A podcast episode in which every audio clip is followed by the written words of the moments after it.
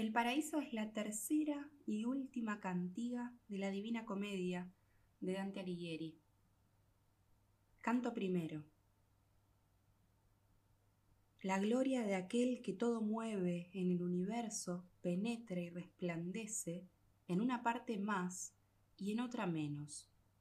Al cielo que más su luz adquiere fui yo, y vi cosas que decirlas no sabe ni puede quien desciende porque aferrándose a su palabra, nuestro intelecto se ahonda tanto que no puede ir detrás de la memoria.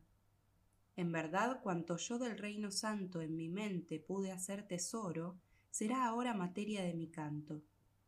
Oh buen Apolo, para este último trabajo, hazme de tu valor tan labrado vaso como demande el dar tu amado Lauro. Hasta aquí un collado del Parnaso bastante fue, pero ahora con ambos me es preciso entrar en este tramo. Entra en mi pecho y exhálame como cuando a Marcia sacaste de la funda de sus miembros.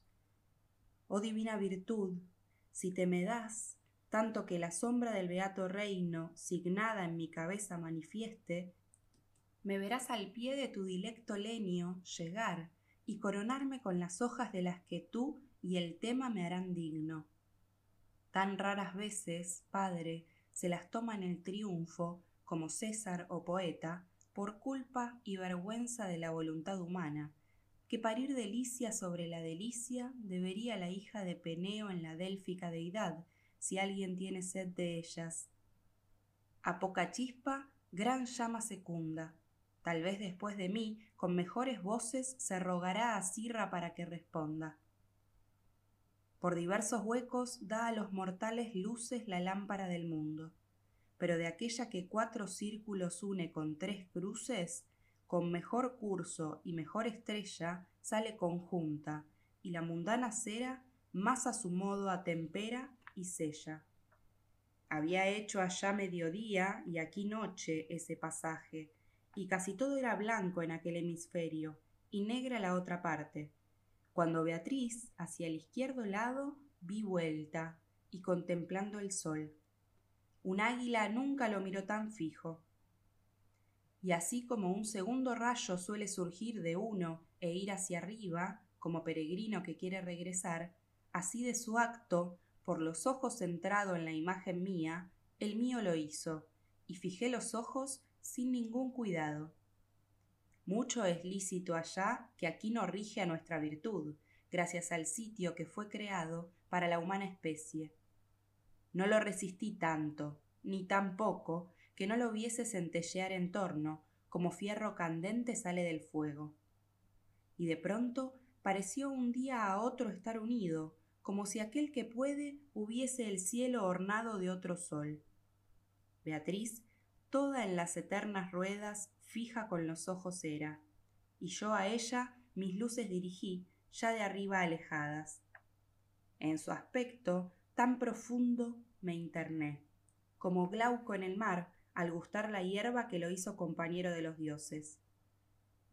El transhumanar, explicar per huerva, no se podría, pero el ejemplo baste a quien la gracia le brinde esta experiencia si de mí quedaba solo aquello que creaste en último lugar, amor que el cielo gobiernas, tú lo sabes, que con tu luz me elevaste.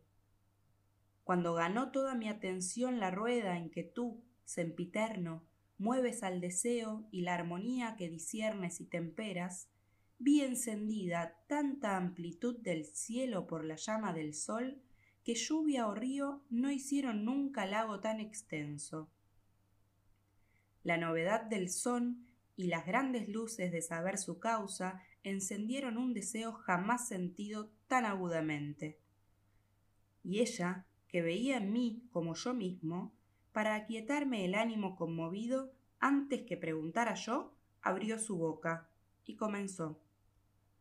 Tú mismo te haces obtuso con falsa imaginación, tal que no ves lo que verías si la hubieras sacudido no estás en la tierra como crees, pero un rayo, huyendo de su sitio, no corre como tú, volviendo a él. Si de mi primera duda fui desvestido por las sonrientes palabritas breves, una nueva me capturó por dentro, y dije, ya contento requievi, de gran admiración, pero ahora admiro cómo atravieso estos cuerpos leves. Por lo que ella, luego de pío suspiro, los ojos llevó a verme, con semblante de una madre ante la fiebre de su hijo. Y comenzó. Todas estas cosas delante tienen orden entre sí, y esta es la forma que el universo a Dios hace semejante. Aquí ven las altas criaturas la huella del valor eterno, el cual es fin para el que fue hecha aquella norma. En el orden que digo, son sujetas todas las naturas, por diversas suertes, más o menos de su principio cerca, y se mueven a diversos puertos por el gran mar del ser, cada una con el instinto otorgado que la lleva. Este dirige el fuego hacia la luna. Este es motor de los mortales corazones. Este la tierra estrecha y a una. Y no solo a las criaturas privadas de razón ese arco flecha, también a las que tienen amor e inteligencia. La providencia, que de tal modo ordena, en su luz mantiene el cielo quieto, en el que gira el que tiene mayor prisa. Y allí, como sitio establecido, se transporta la virtud de aquella cuerda que lo que lanza lleva a feliz blanco. Cierto es que, como forma, no se acuerda muchas veces a la intención del arte, porque responder la materia es sorda.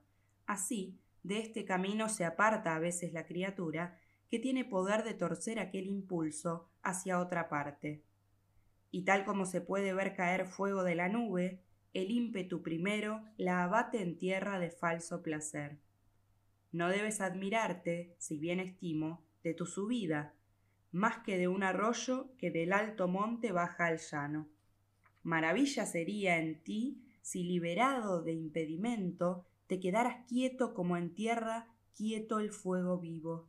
Y aquí volvió el rostro hacia lo alto.